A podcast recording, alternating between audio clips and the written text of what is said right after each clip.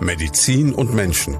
Der Leopoldina Talk auf Primaton, damit Sie auch ohne ein jahrelanges Medizinstudium wissen, was dahinter steckt.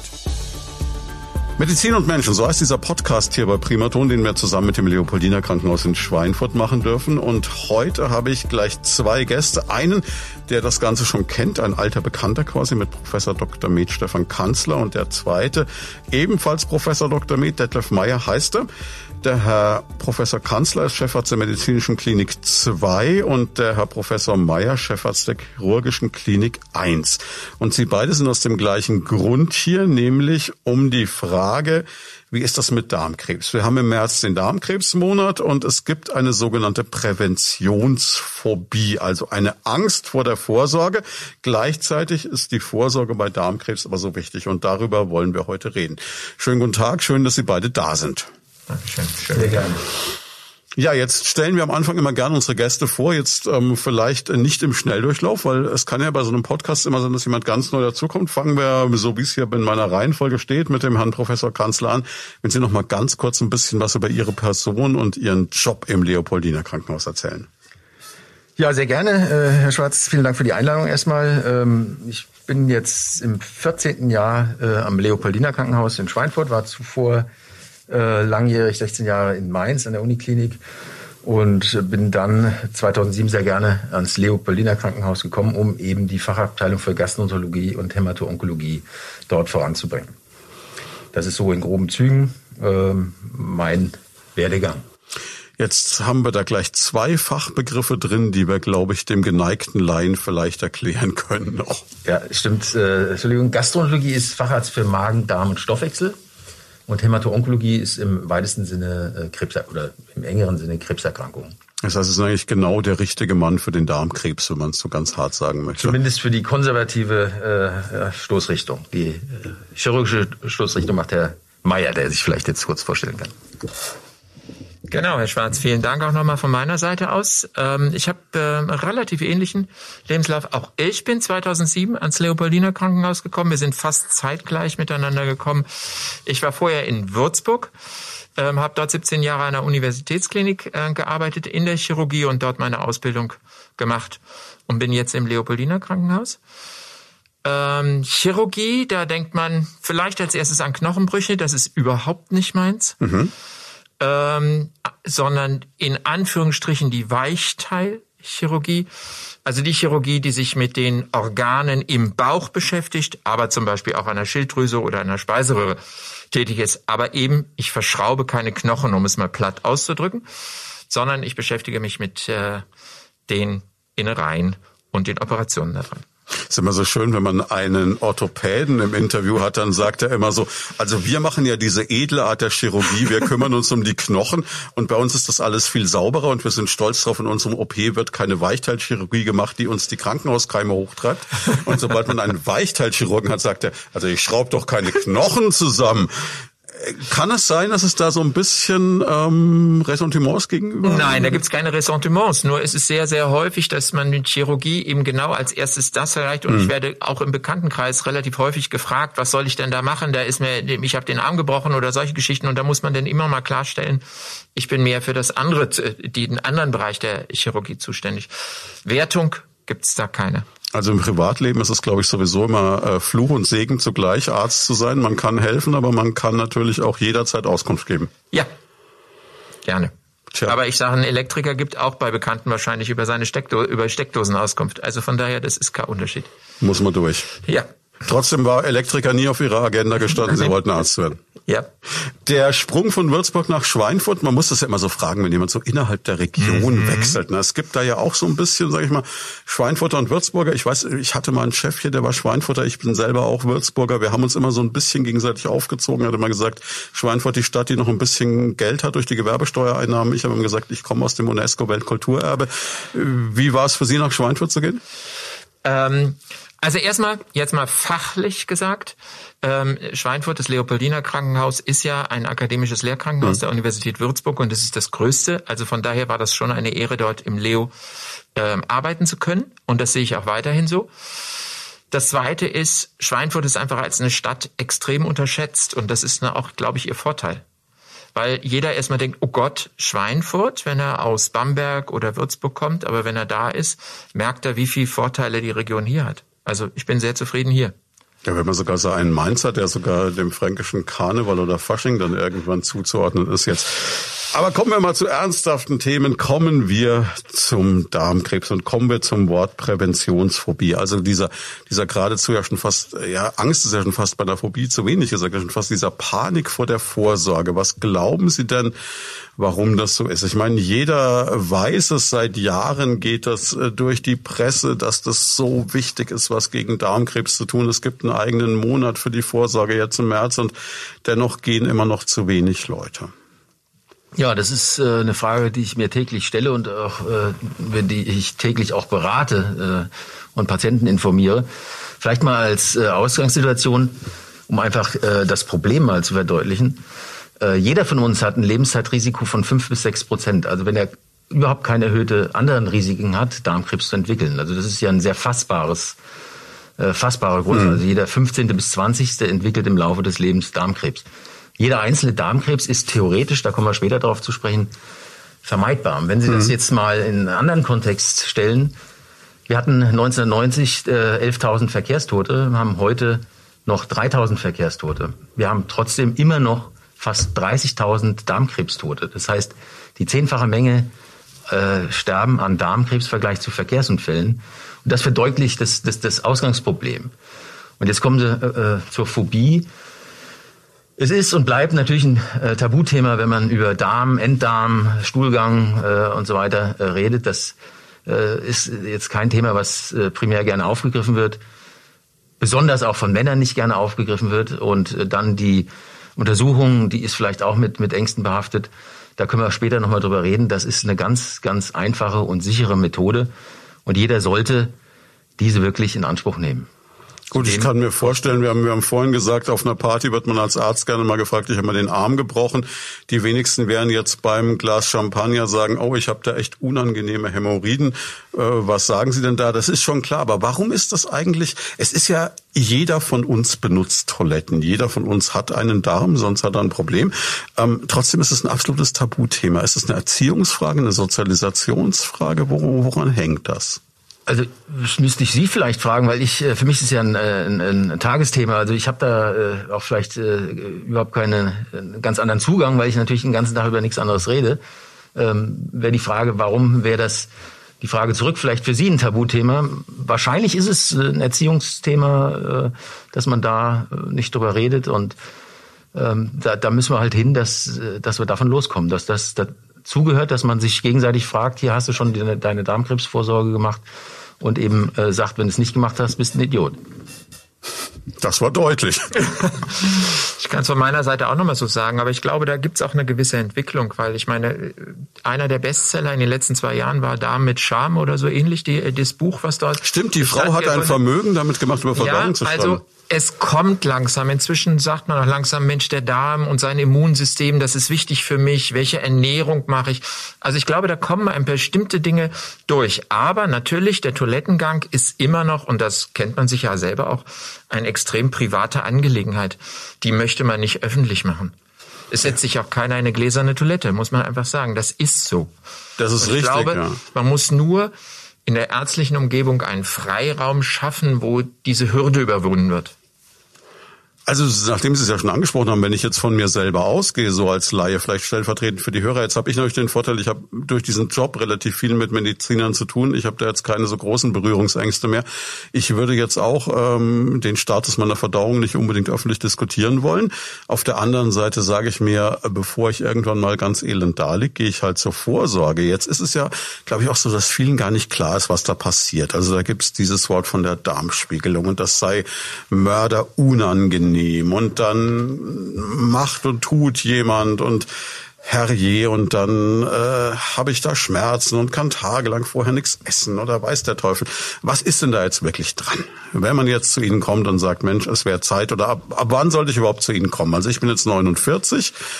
Ähm, wann war das erste Mal, wo ich hätte kommen können, beziehungsweise ab wann zahlst du überhaupt die Kasse? Also, es ist so, muss er trennen zwischen einer Abklärungs- Koloskopie. Das heißt, wenn man Beschwerden hat, ein mhm. ganz anderes Thema. Das heißt, wenn Sie länger als zwei, drei Wochen Beschwerden haben, die im Bauch lokalisiert sind, dann sollten Sie das fachspezifisch abklären lassen. Darüber reden wir nicht, weil das ist altersunabhängig. Es mhm. kann auch mit 20 sinnvoll sein, dann eine Spiegelung zu machen.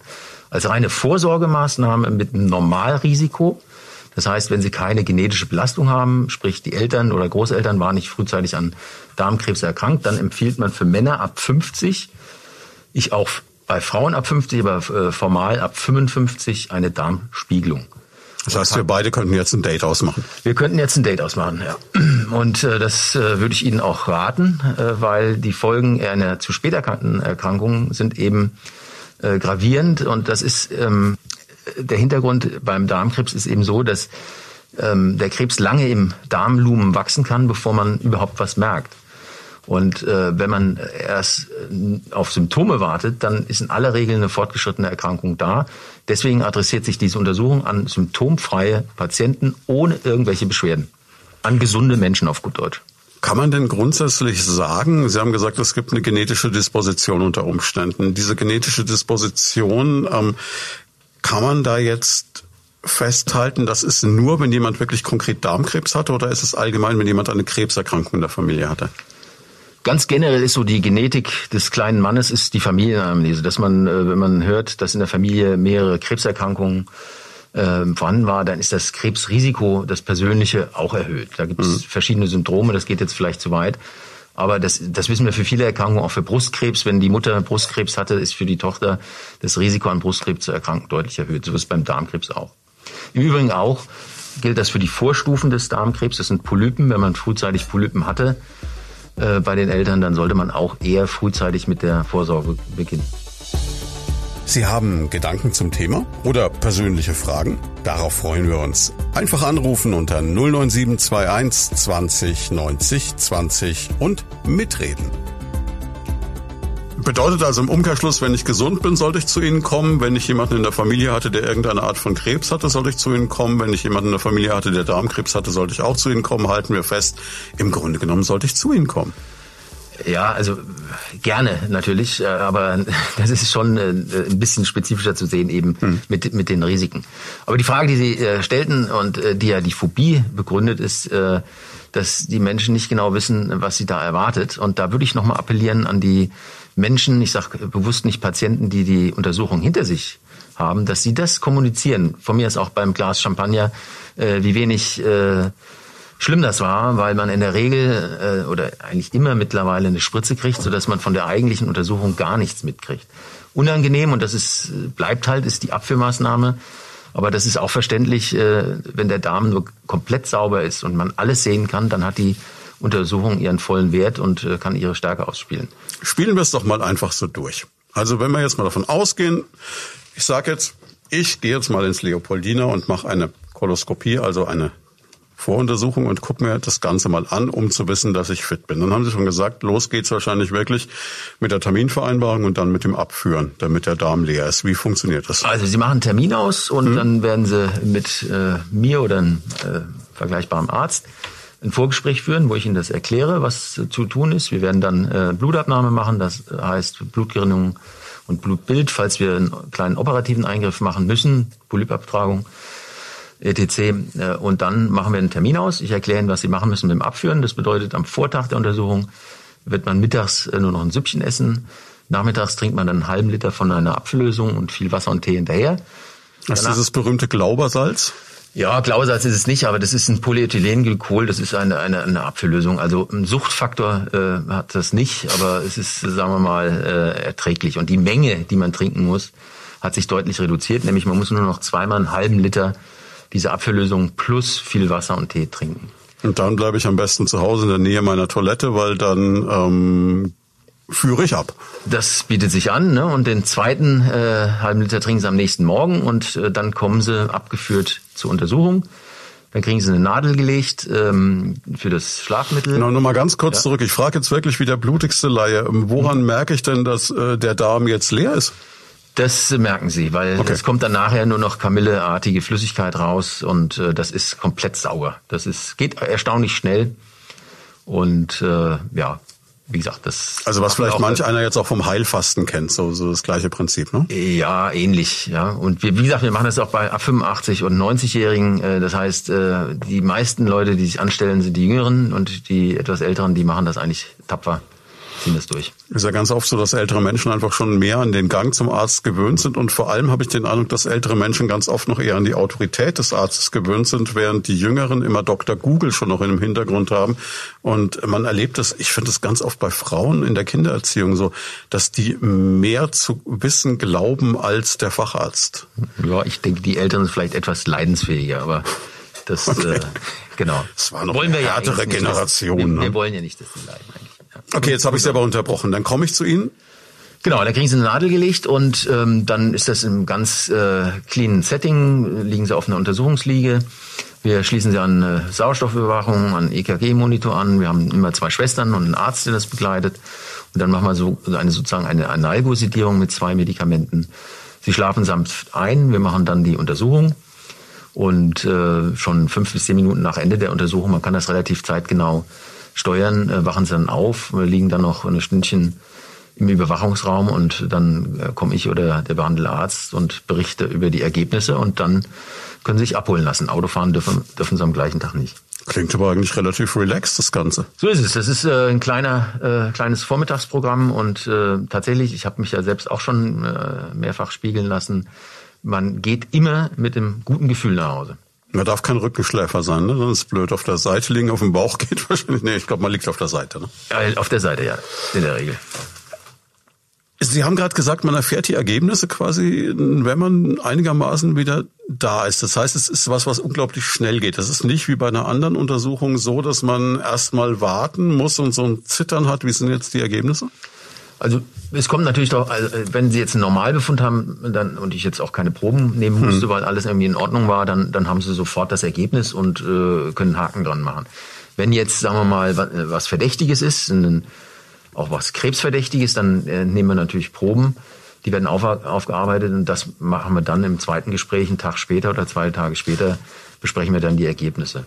So ein Zwischending sind Polypen, das sind so äh, Gewächse der Schleimhaut, die wir abtragen, die sind in der Regel äh, gutartig, können im Einzelfall aber auch mal bösartig sein, sodass da immer noch ein, eine kleine Wartezeit drin ist.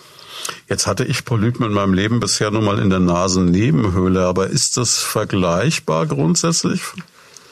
Grundsätzlich ist es vergleichbar. Das ist also eine, ein, ein, ein überschießendes Wachstum von Schleimhautepithelzellen, die ähm, im Anfangsstadium immer gutartig sind, mhm. aber dann über Zellveränderungen letztendlich zum, zum invasiven Krebs äh, werden können. Das ist, ist in vielen Bereichen ist das ähnlich, dass es über solche Wucherungen dann zu Krebserkrankungen kommt. Jetzt hofft ja der ein oder andere, er könne dieser Untersuchung vielleicht doch entkommen, indem er einfach eine Spulprobe abliefert und sie gucken sich das Ganze an und sagen dann, so oder so sieht's aus. Ganz so einfach ist es nicht.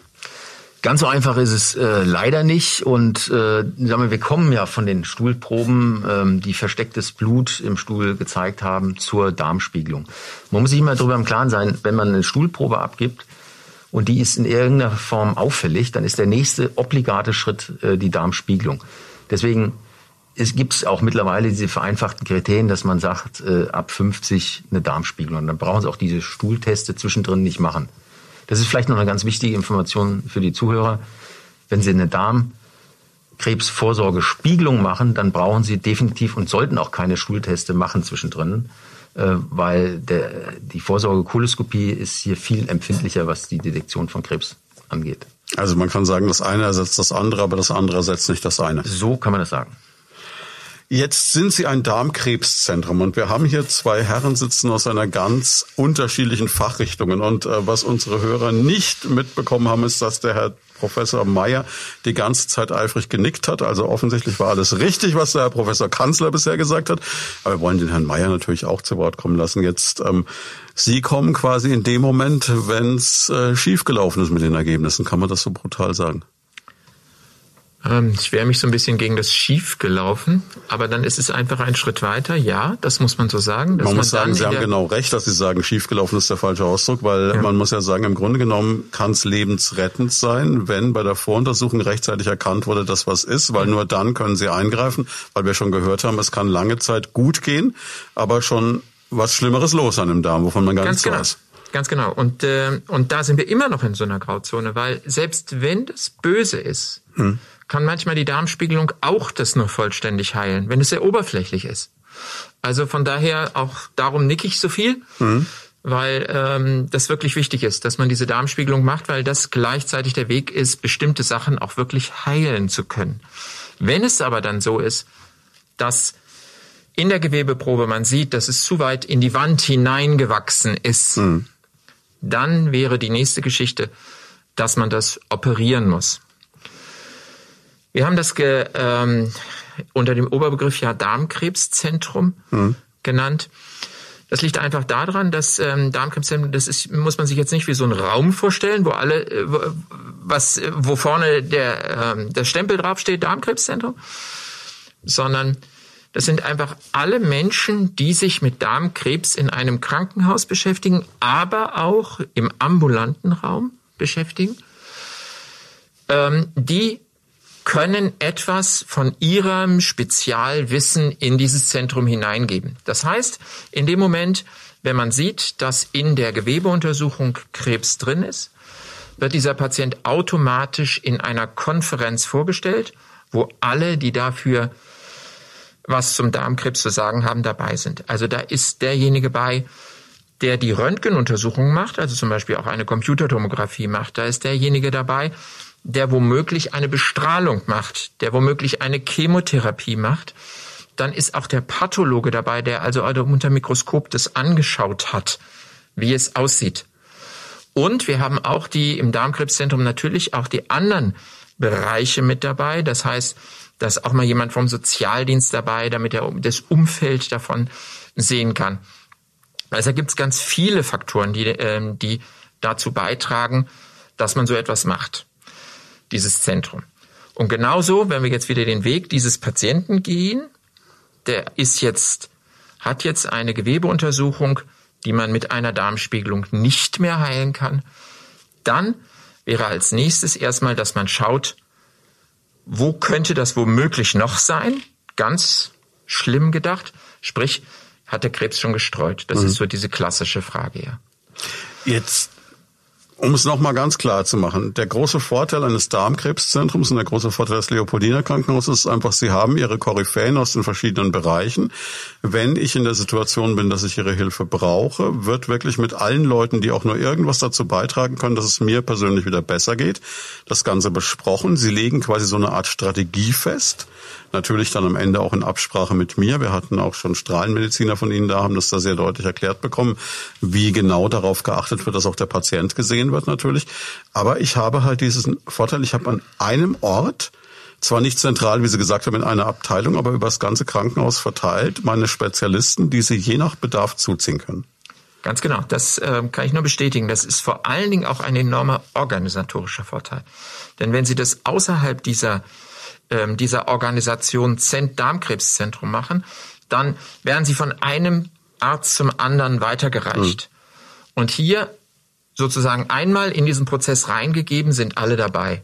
Und das ist der Vorteil. Ja, und die Kommunikation ist ja auch eine ganz ja, andere. Ob ich jetzt Arztbriefe schicke oder, oder E-Mails schicke oder sage, ich rede mit allen. Es darf halt nicht sein, dass der Hausmeister darüber entscheidet, wie die Behandlung am Ende ist. Weil wenn der Patient den Hausmeister fragt, ich habe da einen Zwicken, äh, oder ich habe Blut im Stuhl und dann schickt er den zum einen oder zum anderen und dann ist die Behandlung eine andere. Mhm. Das heißt, Vorteil ist, egal durch welche Tür der Patient mit den Beschwerden kommt, er wird am Ende identisch und im Konsens mit allen behandelt. Das heißt, es ist eigentlich schon fast egal, zu wem ich zuerst als erster Anlaufpunkt komme, weil er wird denjenigen, der mir helfen kann, zuziehen. Genau, weil wir uns vorab geeinigt haben über Standards, wie man das behandelt und nicht etwas Standards, die wir in Schweinfurt erfunden haben, sondern die, die in Deutschland gängig sind. Das heißt, die Zertifizierung als Darmkrebszentrum setzt einfach dann auch einen gewissen Standard voraus, wie man das ja, man hat ja auch diese DIN-ISO-Zertifikate inzwischen in Kliniken, wie man sie auch in der Industrie beispielsweise hat. Ganz genau. Das heißt eben in dem Moment, wenn Sie die Standards ansprechen, die werden ja jährlich dann in sogenannten Audits, es kommt jemand Fremdes, der nicht im Leo arbeitet, dort ein oder zwei Kollegen kommen da und gucken die Dinge durch. Das heißt, die nehmen richtig eine Patientenakte in die Hand und gucken durch, das hier ist nicht richtig, dies, wieso haben Sie das so gemacht, wieso haben Sie das anders gemacht und solche Dinge. Also wir sind immer in der Kontrolle mit dem, was wir tun. Sie haben Gedanken zum Thema oder persönliche Fragen? Darauf freuen wir uns. Einfach anrufen unter 09721 20 90 20 und mitreden. Jetzt haben Sie gerade eben schon gesagt, wenn eine Koloskopie, also eine Darmspiegelung, das Ganze nicht heilen konnte. Jetzt ist es, glaube ich, bei vielen Leuten so, und das Bild hatte ich auch sehr lange, dass man eigentlich denkt, diese Darmspiegelung ist eine reine diagnostische Untersuchung. Ist aber gar nicht so. Nein, also es ist jetzt fast nicht mein Part, weil ich meine Darmspiegelung, äh, weil ich halt keine Darmspiegelung mache, sondern der Professor Kanzler. Aber es ist richtig so, die Darmspiegelung hat den Riesenvorteil, dass sie nicht nur die Diagnose gibt, sondern eventuell sogar schon heilen kann durch die Untersuchung.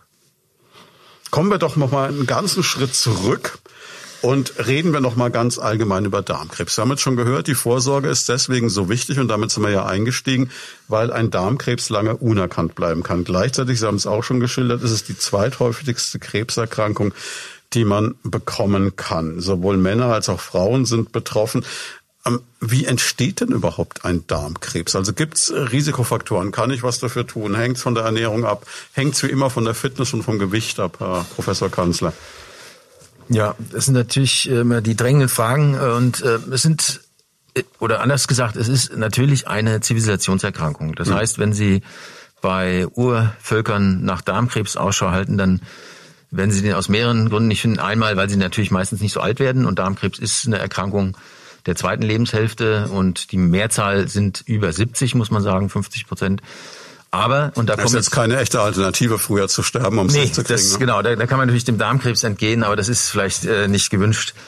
Ähm, und ansonsten sind es dann wie immer die üblichen Verdächtigen, äh, die wahrscheinlich bei äh, den meisten Post Podcasts wieder auftauchen. Das ist das Übergewicht, was äh, generell die Krebshäufigkeit und insbesondere auch die Darmkrebshäufigkeit erhöht. Es ist der Tabakkonsum. Beim Rauchen ist es ja so, dass wir natürlich viel inhalieren, aber äh, die gesamten ähm, Ablagerungen, die mhm. in der Mundschleimhaut sind, die werden runtergeschluckt, ist ein, ein Risikofaktor für Darmkrebs. Alkohol ist ein Risikofaktor. Bewegungsarmut ist nachgewiesenermaßen ein, ein, ein, ein wichtiger äh, Faktor, weil er auch die Darmmotilität erhöht. Und da kommen wir zum äh, Thema Ernährung noch. Das spielt eine Rolle. Rotes Fleisch oder verarbeitetes Fleisch ist äh, ein Risikofaktor und ein Mangel an äh, Ballaststoffen. Ballaststoffe führen dazu, dass die Darmtätigkeit sagen wir, angeregt wird. Erstens. Zweitens, dass das äh, Stuhlvolumen sich erhöht. Und das kann man sich ganz praktisch vorstellen. Wenn Sie wenig Stuhlvolumen haben, dann gehen Sie weniger häufig auf Toilette. Das Stuhlvolumen ist gering. Die Kontaktfläche mit den giftigen äh, Substanzen, die vielleicht in der Nahrung oder in den Stuhlresten ist, die ist mit der Schleimhaut sehr viel höher, weil eben die Kontaktzeit länger ist und die Oberfläche geringer ist. Also das sind die, die Risikofaktoren neben dem genetischen, was wahrscheinlich aber eher äh, untergeordnete Rolle spielt, prozentual. Könnte ich jetzt ganz einfach sagen, der vegane Ausdauersportler mit Körnerpresse zu Hause ist ein Vorteil? Was den Darmkrebs angeht, ja. Also kann man wirklich so platt runterbrechen, kann sagen, es ist eigentlich eine Sache, also so wie Sie es geschildert haben, würde ich mal sagen, US-Amerikaner haben ein verdammt hohes Darmkrebsrisiko. Das ist erwiesenermaßen so. Wir sind äh, die US-Amerikaner in Europa. Wir sind nämlich ähnlich übergewichtig und haben ein ähnliches Verhalten wie die Amerikaner leider. Aber wie gesagt, das Leben ist ja eine Mischkalkulation und äh, das, das soll ja nur skizzieren, was man machen kann. Wichtig ist aber, das muss man auch mal sehen, dass wir mit diesen Maßnahmen früh anfangen. Im Grunde müssen wir in der Schule anfangen mit einer Ernährungserziehung oder äh, eben äh, mit Gesundheitserziehung. Das macht dann keinen Sinn, mit 55 oder 60 äh, jetzt die Reißleine zu ziehen. Da ist der Drops gelutscht. Gut, da könnte sich natürlich jetzt jemand wie ich, der dann deutlich zu viel auf den Rippen hat, sagen, oh, mit 50 mache ich mir den Stress nicht mehr, der Drops ist gelutscht, hat der Herr Professor gesagt, man kann schon auch noch ein bisschen gegensteuern. Nein, das Nehmen Sie mir nicht jede Hoffnung zu übernehmen. Nein, das ist jetzt übertrieben gesagt, aber man hat natürlich dann schon 50 Jahre Risiko hinter sich und hm. was äh, also deswegen ist die Darmkrebsvorsorge eben äh, dann wichtig. Wenn man also es summiert sich quasi auch so ein bisschen über die Jahre. Richtig. Das ist ein schleichender Prozess. Und ich glaube, das ist ja gerade das Teuflische an dieser Erkrankung, dass man es halt lange nicht merkt. Gibt es einen Moment, wo man es ohne Vorsorgeuntersuchung auch merkt? Also ich glaube, der Klassiker ist das Blut im Stuhl. Es gibt äh, da drei wesentliche Sachen, die man, äh, also sind Leibschmerzen. Das, jede Form mhm. von Leibschmerzen können eine Obstruktions, äh, also eine Passagebehinderung sein, wenn irgendwas in, ins Lumen wächst. Das zweite äh, können äh, Stuhlveränderungen sein im Sinne von Obstipation oder wechselnden, äh, also Verstopfungen und Durchfällen. Und das dritte äh, sind natürlich äh, Blutbeimengungen beim Stuhl die in jedem Fall immer äh, dringlich abklärungsbedürftig. Aber erkenne ich die? Also es gibt ja so dieses, um jetzt mal hier mit allen äh, Leuten, die da so ein bisschen Problem mit der Thematik haben, gleich mal so richtig in die Vollen zu gehen. Es gibt ja diese zwei Arten von Toiletten. Ne? Es gibt diese Toiletten, wo gleich alles weg ist und ins Wasser fällt. Und es gibt diese Toiletten, die es, glaube ich, mit eigentlich auch nur in Europa gibt, wo sich mal jeder andere, der aus dem Ausland kommt und bei dir zu Gast ist, ein bisschen guckt, wo alles noch so schön präsentiert liegen bleibt und man so gucken kann, bin ich gesund. Entschuldigung, die kenne ich gar nicht mehr. Die meisten sind ja wirklich diese, die Spüler, der, wo es meistens weg ist. Trotzdem merkt man das ja durchaus mal, äh, was da am Toilettenpapier ist. Ähm, und dann kann wir, jetzt können wir natürlich in die Vollen gehen und gleich mal drüber nachdenken, muss ich da unbedingt einen Blutstropfen sehen oder ist mein Stuhlgang vielleicht einmal schwarz? Aber das, was Herr Kanzler gesagt hat, ist eigentlich das Wesentliche, glaube ich. Entweder ich merke so etwas wie Blut da drin mhm. oder eine Farbveränderung ins Dunkle, Schwarze mhm. von meinem Stuhlgang oder die Stuhlgewohnheiten sind einfach die andere. So viele Menschen laufen herum, die sagen, ich gehe morgen einmal auf Toilette und dann ist die Sache erledigt. Mhm. Und wenn das auf einmal nicht mehr ist, sondern man morgen nicht auf die Toilette gehen kann oder dreimal gehen muss und es ist dann trotzdem noch nicht irgendwie vernünftig, man fühlt sich danach immer noch nicht wohl. Das ist so ein Alarmzeichen, wo man mal sagen muss, guck mal lieber, lass mal lieber nachgucken. Also man merkt einfach, wenn man jetzt längere Zeit, was weiß ich, äh, Durchfall hätte oder längere Zeit. Also es kann eigentlich in jede Richtung gehen, alles was von kann der Norm also, abweicht. Wenn wir jetzt äh, in unseren täglichen Alltag gehen, ist es einfach so, denn dann dann wird's eng im Darm hm. und dann geht's eben entweder nicht mehr oder es geht nur noch das Flüssige raus. Plastisch ausgedrückt. Also, also kann es Durchfall sein oder auch gar nicht sein. Es kann alles sein. In letzter Konsequenz, wenn ich irgendwie das Gefühl habe, ist irgendwie seltsam, lieber abklären. Yep.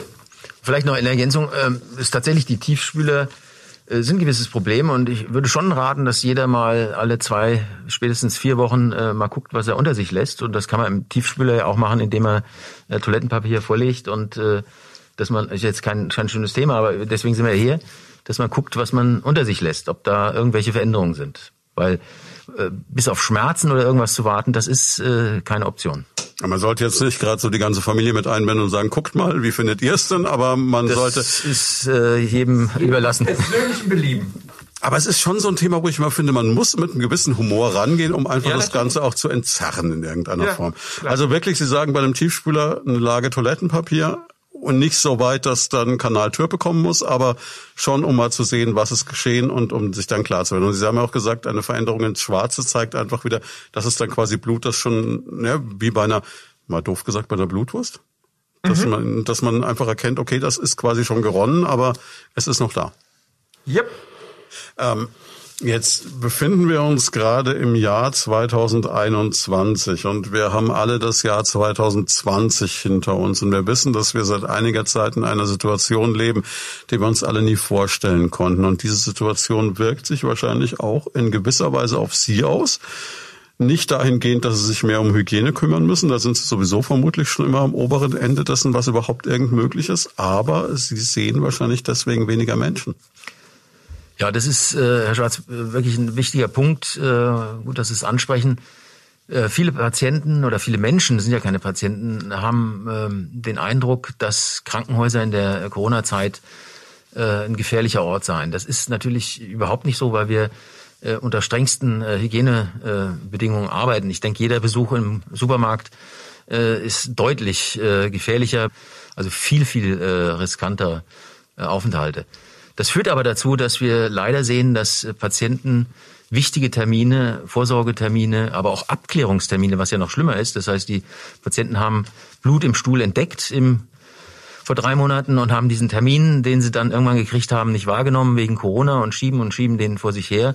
Und was wir anfangen zu sehen, ist, dass wir leider initial noch kurative, also heilbare Erkrankungen plötzlich in der Situation sehen, wo dies nicht mehr der Fall ist. Kann ich absolut bestätigen. In dieser Hinsicht jetzt mal ganz unabhängig vom Darmkrebs haben wir 2020 auch deutlich häufiger ähm, Operationen machen müssen, von denen man sich gesagt hat, warum ist da nicht jemand vielleicht drei, vier Tage im akuten Zustand früher gekommen? Man merkt, dass man Dinge operiert. Ganz einfach, ganz banal gesagt, eine Blinddarmentzündung. Wir erleben fast nur noch Blinddarmentzündungen, die fast schon durchgebrochen sind. Weil man es immer noch mal einen Tag versucht rauszuschieben, ins Krankenhaus zu gehen. Es ist vielleicht rein menschlich irgendwo von der Emotionalität her nachvollziehbar, ist natürlich völliger Blödsinn, weil man kann ja fast nirgendwo sicherer und besser aufgehoben sein als in einem Krankenhaus. Ja, sehe ich auch so. Wir haben ähm, machen das natürlich auch regelmäßig, dass wir, dass wir auf der Visite sagen, wenn wir zum Patienten hingehen, nur mit Handschuhen. Auch der Patient muss immer eine, äh, eine Maske tragen, wenn wir Kontakt zu ihm haben. Also das muss sich immer erstmal auch im Rahmen so eines Visitendaseins einspielen. Aber dann ist es genau so und dann ist es auch gut. kann man natürlich vorstellen, dass es bei vielen diese ganz banalen Ängste sind, wie wenn ich jetzt in einem Krankenhaus liege, mich kann aktuell niemand besuchen, etc. etc. Ja. Das ist halt das so, ist, ne? Das ist furchtbar. Also es ist ohne Zweifel furchtbar. Wir versuchen das mit regelmäßigen Telefonaktionen mit den Angehörigen ähm, auszugleichen. Aber gerade bei den richtig schwerkranken, auch Patienten, die auf der Intensivstation sind, ist das, das ist wirklich ein Problem und das kann ich auch nicht kleinreden. Dass die Angehörigen nicht kommen können oder schwierig kommen können, ist ein Problem. Weil ich Ihnen sagen kann, ich bin vor, vor einigen Jahren mal die Treppe runtergefallen und lag dann auch mal so eine Woche im Krankenhaus auf der Nase ich war dann so froh, wenn mal keiner kam, weil ich mich mal ausruhen konnte. Also es gibt so beides. Ne? Das mag sein, aber momentan, wir reden ja jetzt hier richtig von ernsthaften Erkrankungen. Ist natürlich schrecklich, muss man nicht drüber Und ähm, da würde man sein Leid auch gerne mal teilen können. Und das tut man am besten, am liebsten mit Menschen, mit denen man vertraut ist. Aber um und nicht mit anfänglich zumindest noch Fremden eine Angst noch zu nehmen in diesem Zusammenhang, was ja bei vielen vielleicht so mitschwingt, das hat jetzt nicht unbedingt was mit unserem heutigen Thema zu tun, aber wenn jemand auch im Leopoldiner Krankenhaus so schwer erkrankt ist, dass es wirklich zu Ende geht, dann gibt es ja trotzdem die Möglichkeit, auch in Corona-Zeiten, dass jemand einen da begleitet. Ja, sicher. Ja. Also das ist Absolut. sichergestellt. Ja, ja, ja. Ja, natürlich. Um Gottes Willen. Die Vorstellung dessen, ich muss alleine sterben, wenn ich ins Krankenhaus gehe, nein. Gut, kommen wir nochmal zurück. Wir haben jetzt gesagt, Okay, wenn man jetzt weiß, welche Risiken bestehen, dann natürlich abklären, möglichst bald. Als Mann ab 50 sowieso, auch zur Zeit. Was gibt es denn überhaupt für Arten von Darmkrebs? Gibt es jetzt diesen einen Darmkrebs oder ist es ein weites Feld?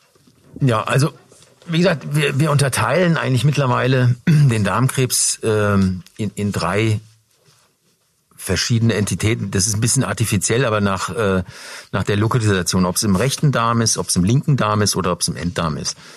Das ist mal die grobe Unterteilung und man kann sagen, dass zwei Drittel im, im, im eigentlichen Dickdarm sind und ein Drittel im, im Mastdarm, also im Enddarm äh, sich befinden. Das hat äh, für die Therapie, da wird Professor Meyer vielleicht noch was zu sagen, eine Konsequenz. Ähm, aber das sind im Prinzip die gleichen Erkrankungen biologisch. Mhm. Ja. Und die entstehen aus eben diesen Schleimhautveränderungen, meist initial Polypen, die dann invasiv in, in, die Wand wachsen. Und die sind eben, das ist dann schon sehr speziell für ähm, Therapieverfahren. In der, in der palliativen Therapie mag das ein Unterschied sein, aber primär für die Primärdiagnostik ist, ist es im Grunde ein Darmkrebs, wenn man so will.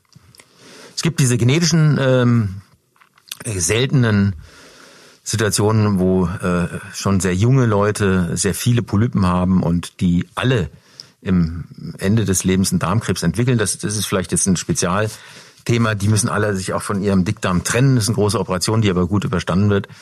Äh, das betrifft aber nur die aller, allerwenigsten. Das ist eine elegante Überleitung zu den ähm, Dingen, weil im Prinzip ja, Darmkrebs ist dasselbe, aber die Lokalisation ist das Wesentliche.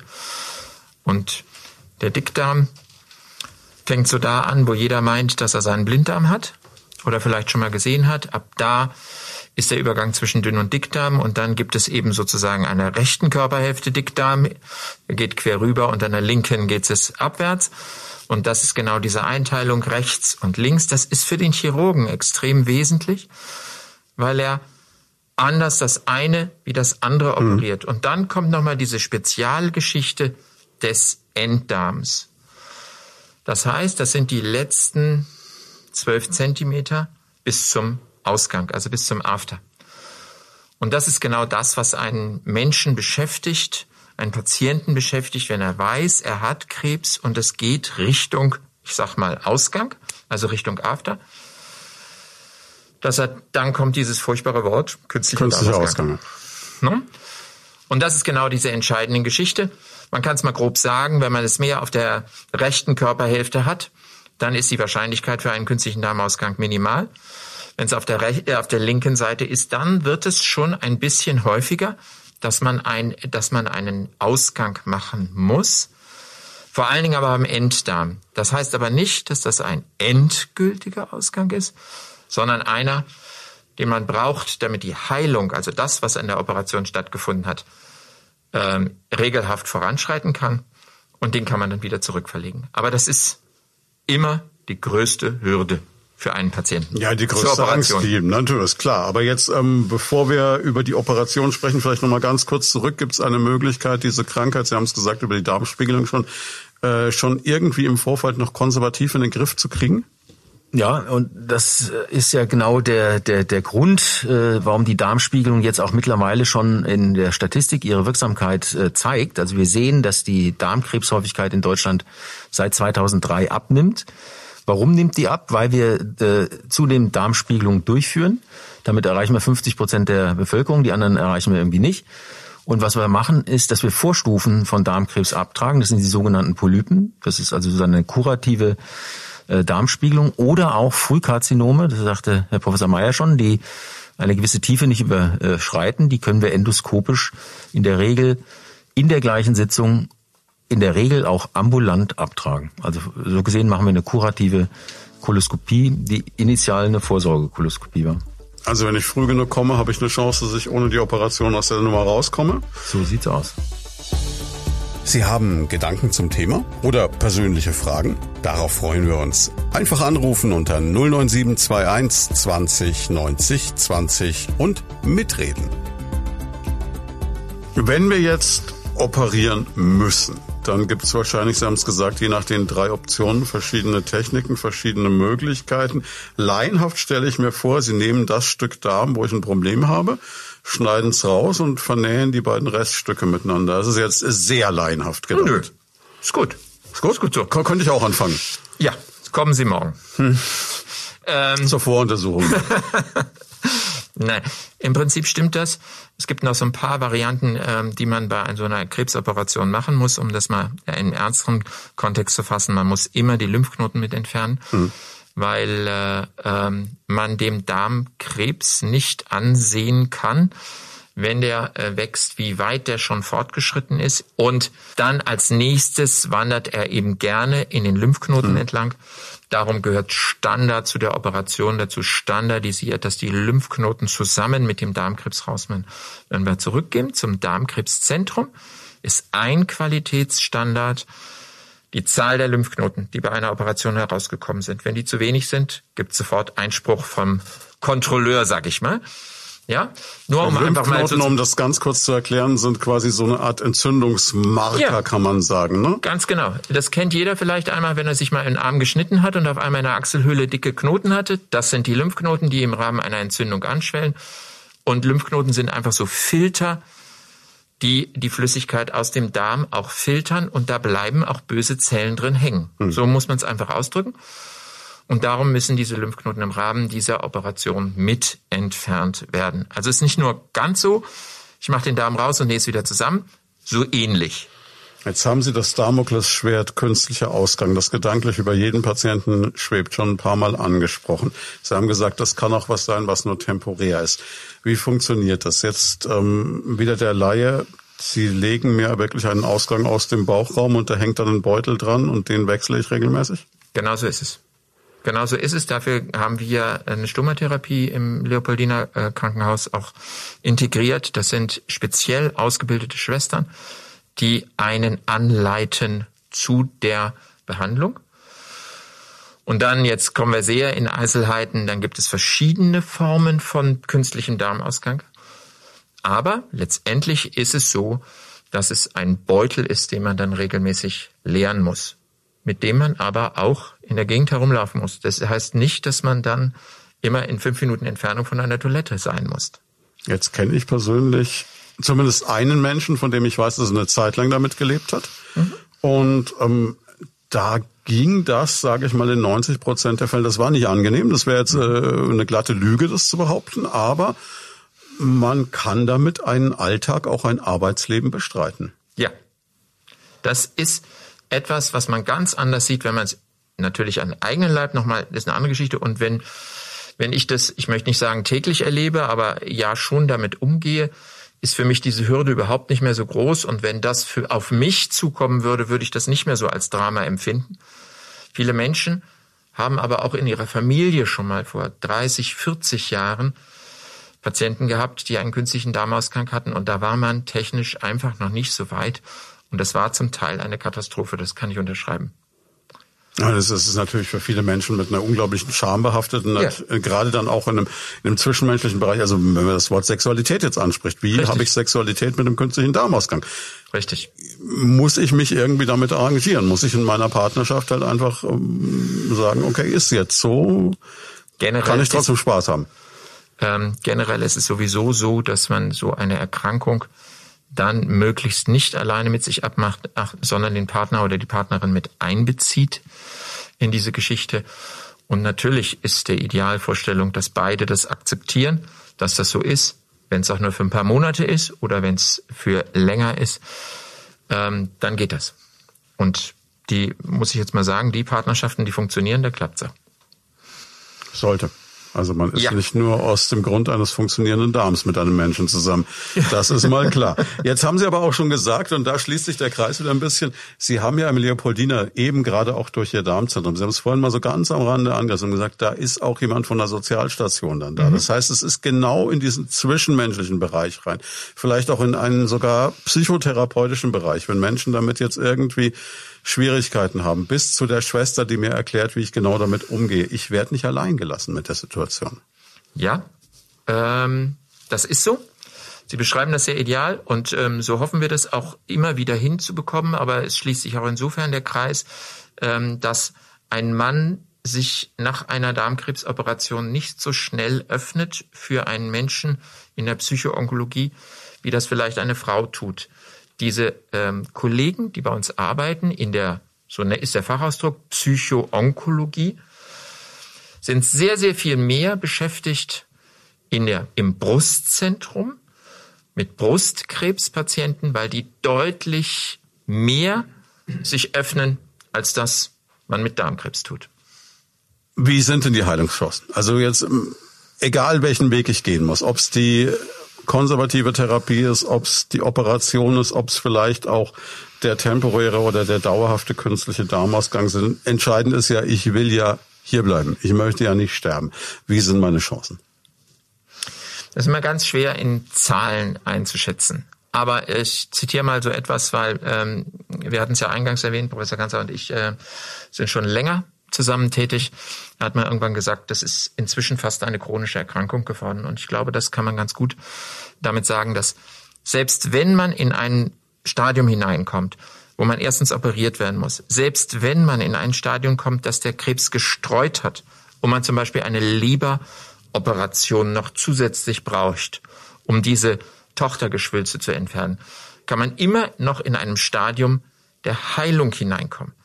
Und selbst wenn das nicht mehr stattfindet, kann man noch ein sehr gutes Leben haben mit regelmäßigen Kontrollen. Das heißt sowieso, dass nach einer Krebsoperation, aber auch nach einer Entfernung eines frühen Krebs man Kontrollen machen muss. Nach einer Krebsoperation fünf Jahre lang, alle halbe Jahr, alle Jahr müssen Kontrollen durchgeführt werden. Nicht, weil wir meinen, wir haben da was zurückgelassen und da muss man mal gucken, ob es wächst oder nicht, sondern weil sich Zellen im irgendwo im Blutkreislauf oder in den Lymphbahnen noch ansiedeln können und zu Tochtergeschwülsten werden können. Aber wenn Sie sehen, dass man in den meisten Fällen sagt, ähm, man soll fünf Jahre das kontrollieren, dann hat man ja schon eine Perspektive. Das ist ja nicht so nach dem Motto, ich werde operiert und im nächsten Jahr weiß ich nicht, was passiert. Sondern das ist ja schon etwas, wo man einen Kalender bekommt, wo man seine regelmäßigen Kontrollen kommt, weil wir davon ausgehen, dass das über fünf Jahre hinaus klappt oder vielleicht für immer klappt. Gleichzeitig ist es natürlich auch so, dass genau da auch wieder das persönliche Umfeld oder auch die Betreuung wichtig ist. Denn ich kenne das jetzt auch wieder aus dem direkten Bekanntenkreis, dass es Menschen gibt, die halt regelmäßig noch zur Nachkontrolle gehen müssen und da natürlich jedes Mal nervös sind. Ist ja ganz klar. Das ist ja nur menschlich. Und da braucht man auch wieder jemanden, der einen auffängt, denke ich. Ja, ich, ich würde das nochmal ergänzen. Es ist äh, natürlich irgendwo wie bei allen Krankheiten stadienabhängig. Wenn sie früh kommen, ist sagen wir, prinzipiell äh, die Heilungschance besser. Äh, Professor Meyer hat ja gesagt, äh, das, und das ist auch nur zu unterstreichen, dass es ist, man kann immer irgendwie helfen, aber man kann natürlich besonders effektiv und einfach helfen, wenn man früh kommt. Und da schließt sich dann wieder der Kreis. Und das ist ja unser Thema, äh, Präventionsphobie. Die Liebe zum Partner, die sollte sich eigentlich dahingehend äußern, dass man die Vorsorge in in Anspruch nimmt, ja, dass man äh, eben eine häufige Krankheit ausschließt, um eben im ganz frühen Stadium, wenn überhaupt zu sein, damit eben diese ganzen komplexen Sachen, die wir sicherlich sehr erfolgreich machen können, aber die natürlich die Familie, den Patienten und so weiter sehr fordern, dass das gar nicht erst zum Tragen kommen muss. Und da kommen wir vielleicht mal jetzt, weil wir auch schon fast am Ende sind, noch kurz zu unseren Hörerfragen. Da haben wir nämlich gleich eine Hörerin, die genau in diese Kerbe schlägt. Und zwar die Melissa aus Schweinfurt. Hallo, ich bin die Melissa und komme aus Schweinfurt und ich habe folgende Frage. Wie überzeuge ich denn am besten meinen Mann, zur Vorsorge zu gehen? Tja, wie überzeugt man seinen Mann, zur Vorsorge zu gehen? Indem er diesen Podcast sich mal von vorne bis hinten anhört und äh, indem er ihm wirklich nochmal klar macht, äh, es gibt ja häufige Sachen, und da gehört der Darmkrebs zu. Jetzt nochmal als Beispiel. Schweinfurt hat 55.000 Einwohner. Jedes Jahr erkranken 60 bis 65.000 Patienten am Darmkrebs. Also das ist eine fassbare Größe. Und äh, wenn man sich mit den Folgen äh, beschäftigt, glaube dann sollte Ihr Mann verstehen, dass es äh, auch ein Liebesbeweis Ihnen gegenüber ist, wenn er dahin geht. Es gibt ja, glaube ich, sogar diesen Slogan, der durch die Öffentlichkeit ging, wer seinen Partner liebt, schickt ihn zur Darmkrebsvorsorge. Ja, das habe ich mir nicht ausgedacht.